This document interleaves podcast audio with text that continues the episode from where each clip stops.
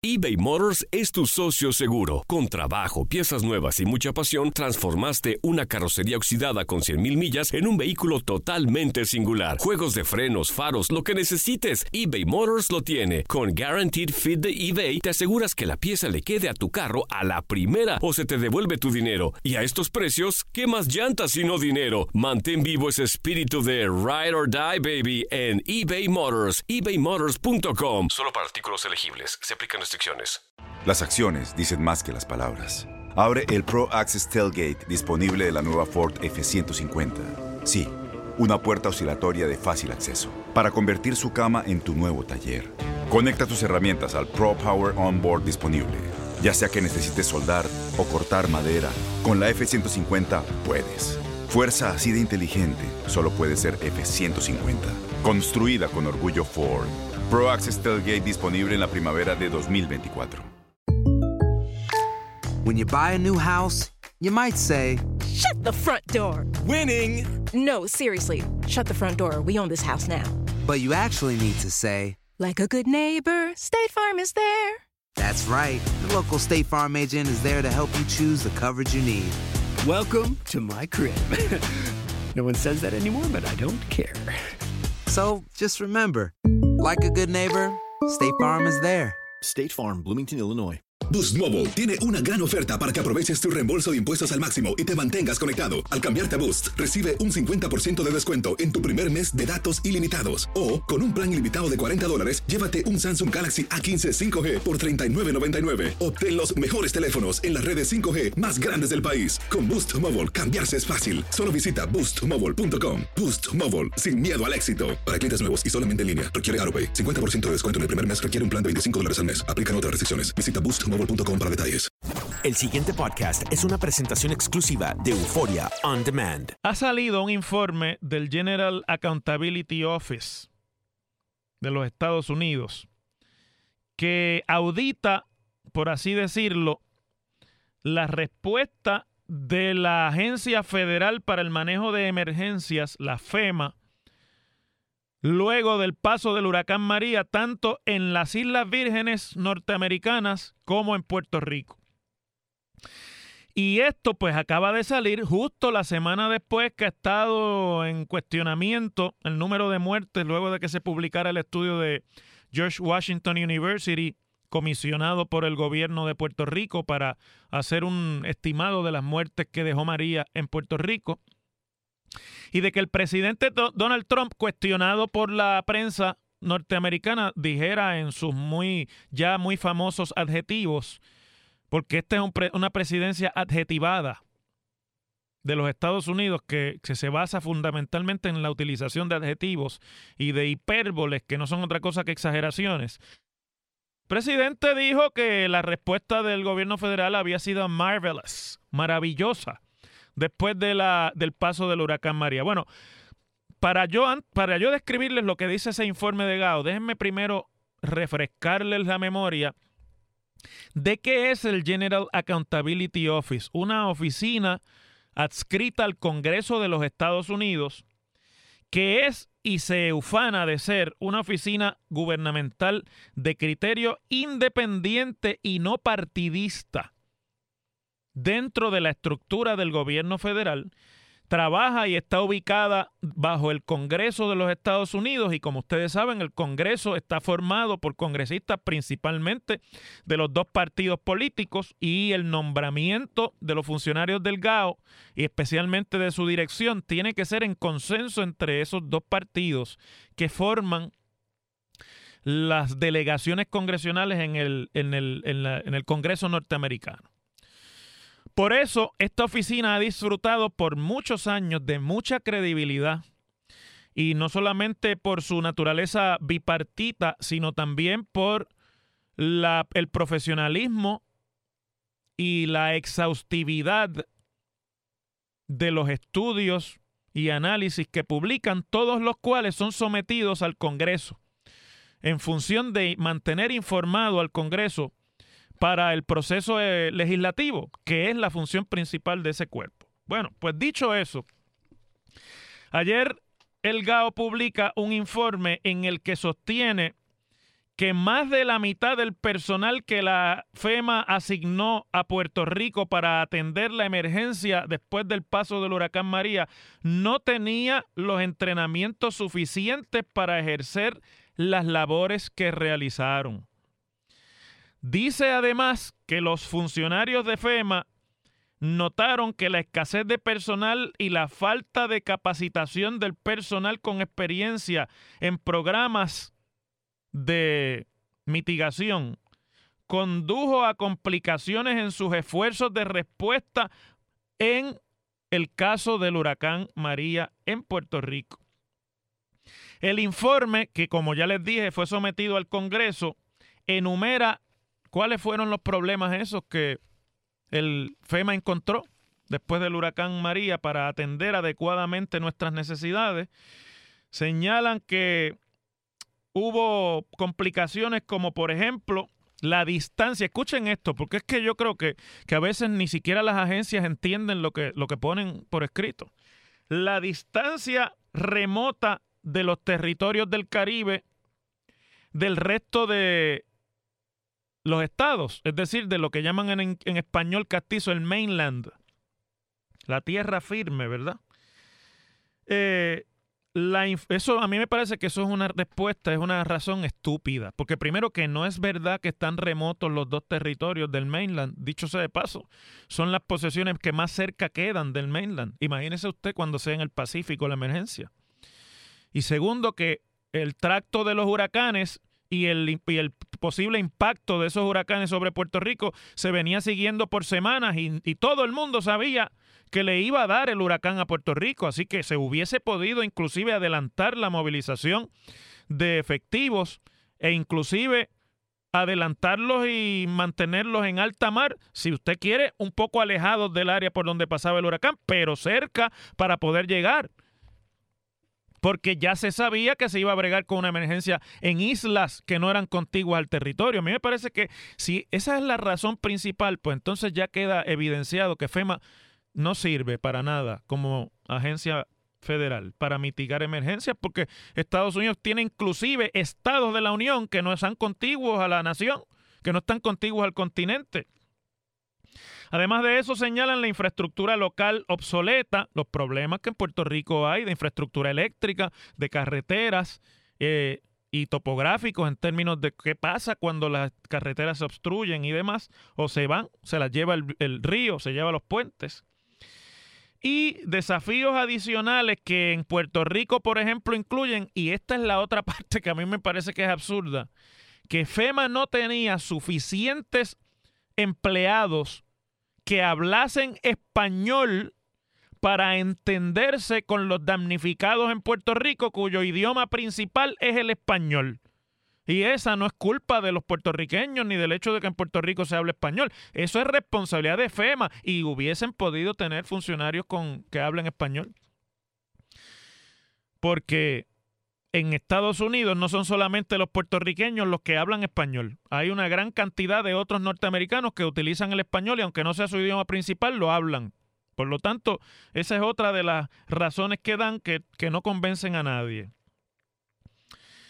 Y además de eso, se señala en el estudio que los funcionarios entrevistados por GAO, empleados de FEMA, para el informe que se rindió, dijeron que parte del personal de desastres de la agencia federal desplegado en Puerto Rico no fue, escuchen esto, físicamente capaz de manejar el extremo o austero ambiente de los territorios,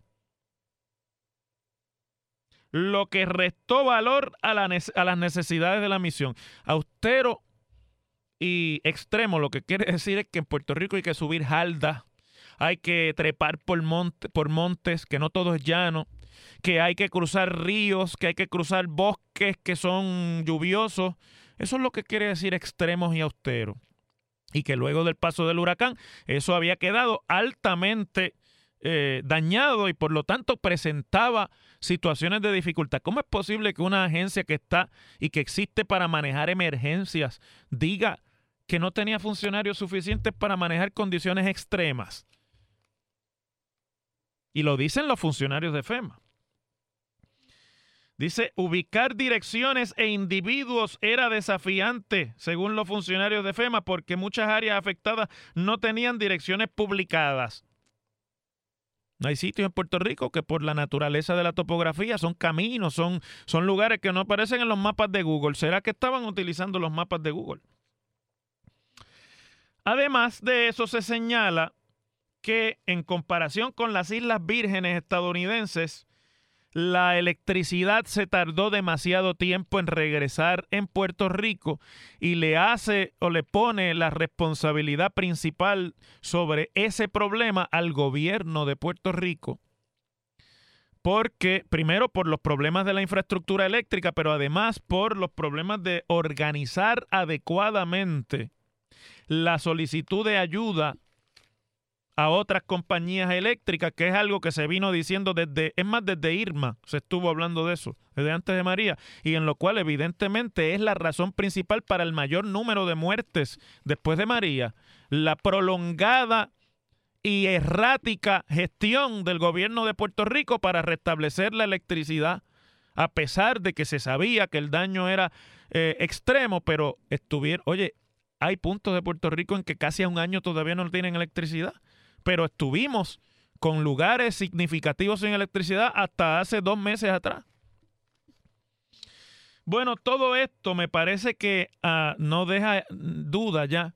Concluido esto por una agencia del prestigio del GAO, una agencia federal, porque aquí todo lo federal es inexpugnable e incuestionable, que ni fue maravillosa la respuesta, ni a Puerto Rico, ni tampoco a las Islas Vírgenes se les trató con la premura, con la urgencia y con los recursos que se necesitaban. Y lo importante de esto no es solamente quejarse de la incompetencia federal, porque aquí pues nos gusta mucho eh, autoflagelarnos y echarnos las culpas nosotros de todo. Y sin embargo, mire, aquí el todopoderoso e inexpugnable gobierno federal le dice a su agencia federal que no sirve. Eso es lo que está diciendo aquí, que en cuanto a la emergencia en Puerto Rico, esa agencia dio vergüenza. Y que no es verdad, aunque no lo dice el informe así, lo de la respuesta maravillosa esa.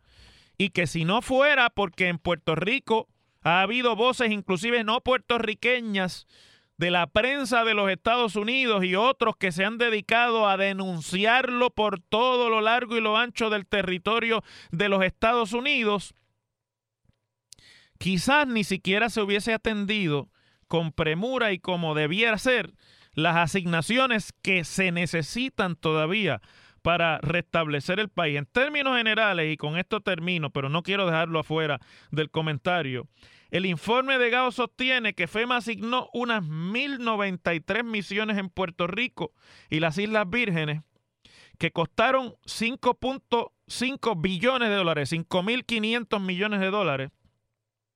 Y también añade que el 41% de esas misiones fueron realizadas por el Departamento de Defensa de los Estados Unidos, sumando unos 2.000 millones. Y que eso era insuficiente y que la conclusión del estudio es que no se manejó adecuadamente el nivel de la emergencia. Además, se indicó que se desplegaron 4.700 miembros del personal médico y que hasta mayo de 2018 el cuerpo de ingenieros había instalado cerca de 1.700 generadores de electricidad en comparación con los 310 que se instalaron en Katrina.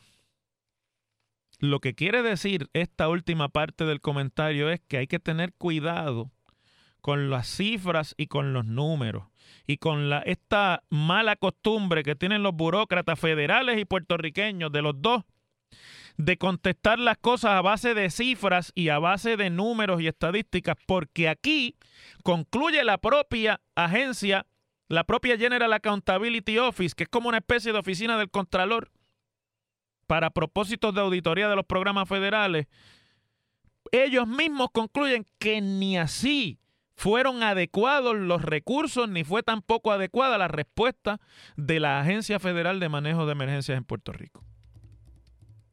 Lo cual preocupa porque estamos en septiembre, en medio de la temporada, de la peor parte de la temporada de huracanes. Puerto Rico está todavía eh, prácticamente en ruinas después del huracán, ya estaba afectado antes del huracán y ni los federales están listos para bregar con las emergencias que se presentan con el impacto de un huracán en Puerto Rico y las Islas Vírgenes. Las cosas como son. En WKAQ se abre el aula del profesor Ángel Rosa. Conoce de primera mano cómo se bate el cobre en la política. Las cosas como son. Profesor Ángel Rosa en WKAQ. Bueno, ayer comentábamos en este programa la designación. Hola, ¿cómo estás? Un saludo a la amiga Migdalia Rivera, qué bueno saludarte, un beso. Que estás por ahí, ya mismo hablamos. Bueno, está, estábamos comentando aquí ayer la designación de el nuevo presidente de la Comisión Estatal de Elecciones, Juan Ernesto Dávila Rivera, secretario del Tribunal Supremo de Puerto Rico. Dicho sea de paso, como ayer yo estaba dando clases en Mayagüez, ya ustedes saben que los días que yo estoy en Mayagüez, pues un poquito antes de irme al salón de clase, que es a la misma hora de este programa, porque yo tengo que cumplir con mi programa de clase y no lo puedo alterar por estar en la radio ni puedo incumplir con mis horarios de clase tampoco. Así que yo tomo provisiones para eso, para poder cumplir con las dos cosas. Y lo que hago es que en los días de clase grabo en mi hora de almuerzo, un poquito antes de, de, de la hora de ir a la clase, el programa y lo voy enviando para acá y ustedes me escuchan, pero en realidad yo he hablado un poquito antes de lo que estoy hablando con ustedes, lo que hace que muchos amigos me escriben mensajes de texto pensando que yo estoy en el aire y que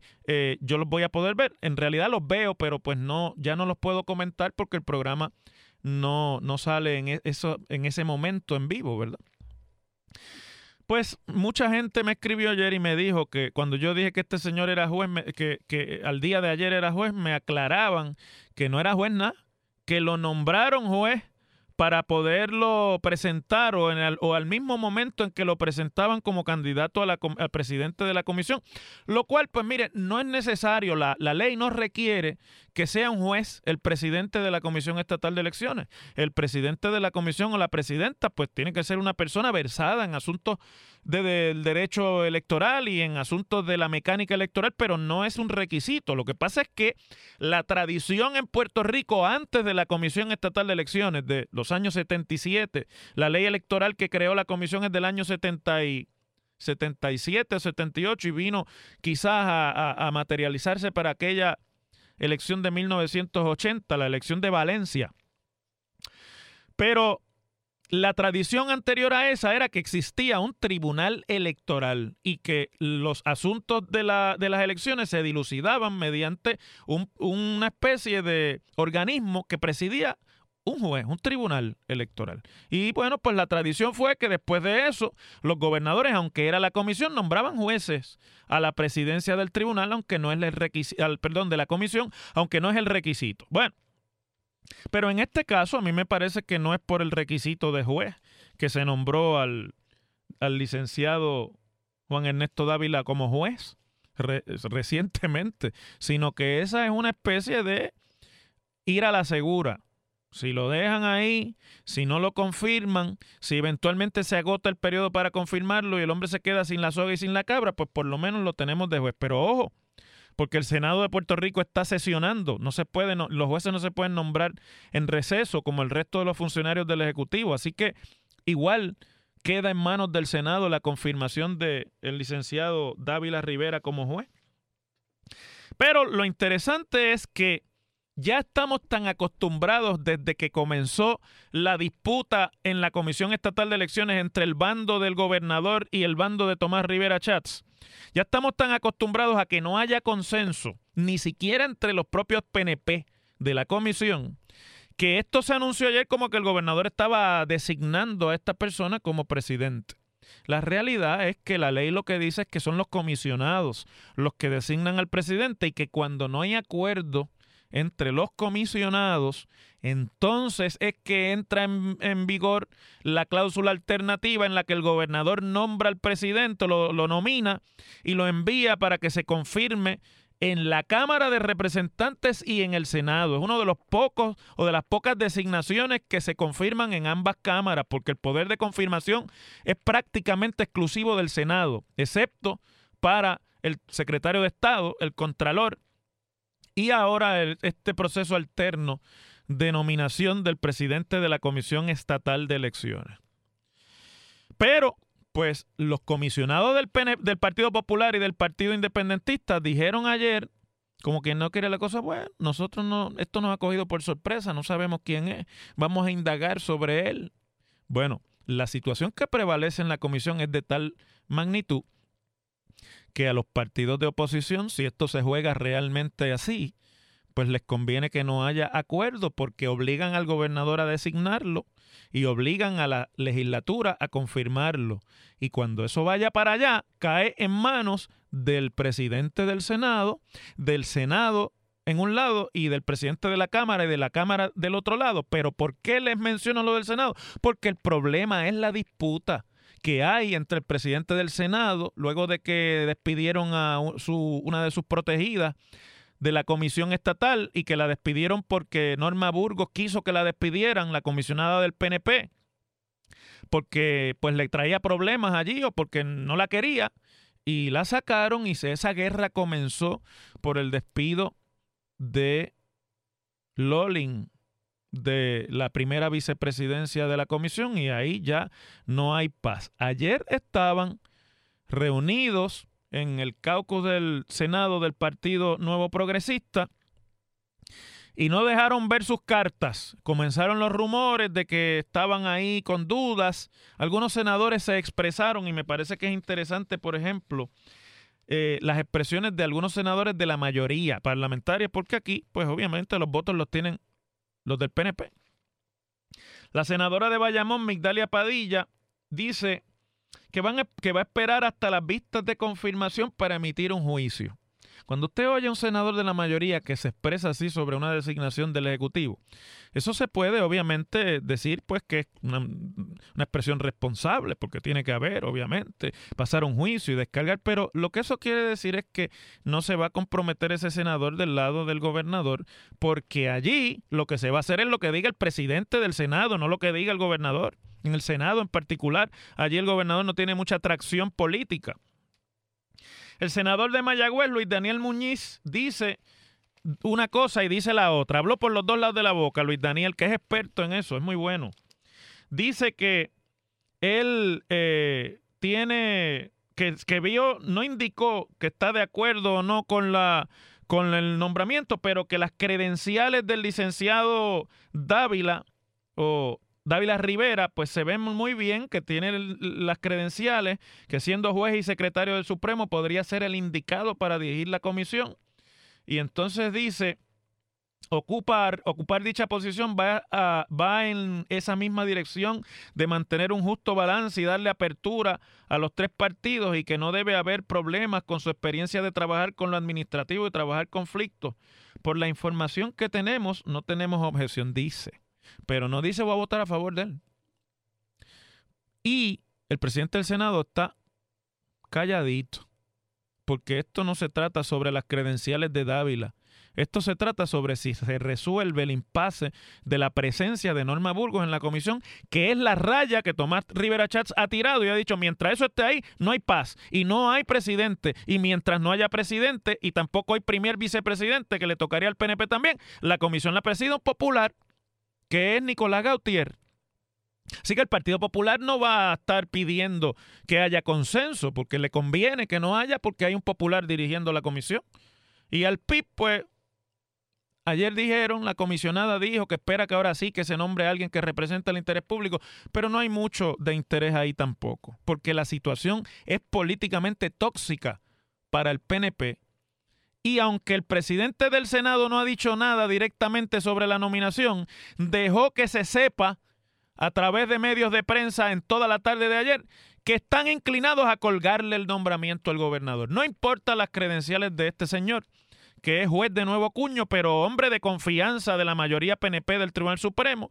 Y además, por la descripción que se hace profesional de él, uno puede inferir que es un PNP marcadiablo, lo cual no es nada malo pero que, o sea, por credenciales políticos partidistas no carece. Aquí el asunto es si el impasse y la salida de norma de la comisión se va a dar o no. Si no se da, se lo cuelgan. Así es como se bate el cobre en la política puertorriqueña.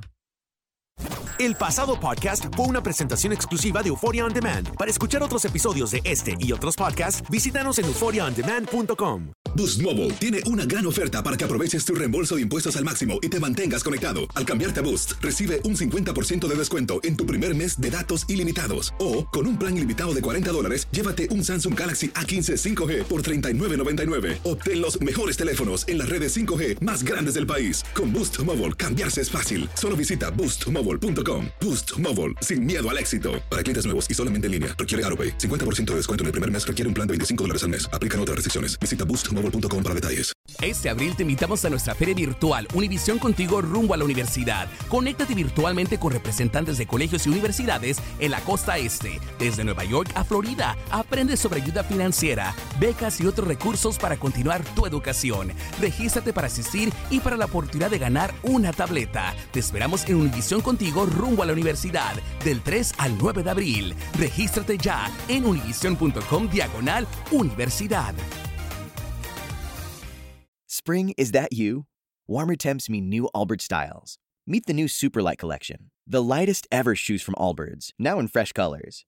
These must have travel shoes have a lighter than air feel and barely there fit that made them the most packable shoes ever. Plus, they're comfy right out of the box. That means more comfort and less baggage. Experience how Allbirds is redefining comfort. Visit allbirds.com and use code SUPER24 for a free pair of socks with a purchase of $48 or more. That's ALLBIRDS.com, code SUPER24. ¿Te preocupas por tu familia? Entonces, ¿por qué darles solo huevos ordinarios cuando pueden disfrutar de lo mejor? Eggland's Best, los únicos huevos con ese delicioso sabor fresco de granja, además de la mejor nutrición, como 6 veces más vitamina D, 10 veces más vitamina E y 25% menos de grasa saturada que los huevos regulares, además de muchos otros nutrientes importantes. Así que, dales los mejores huevos. Eggland's Best, mejor sabor, mejor nutrición, mejores huevos.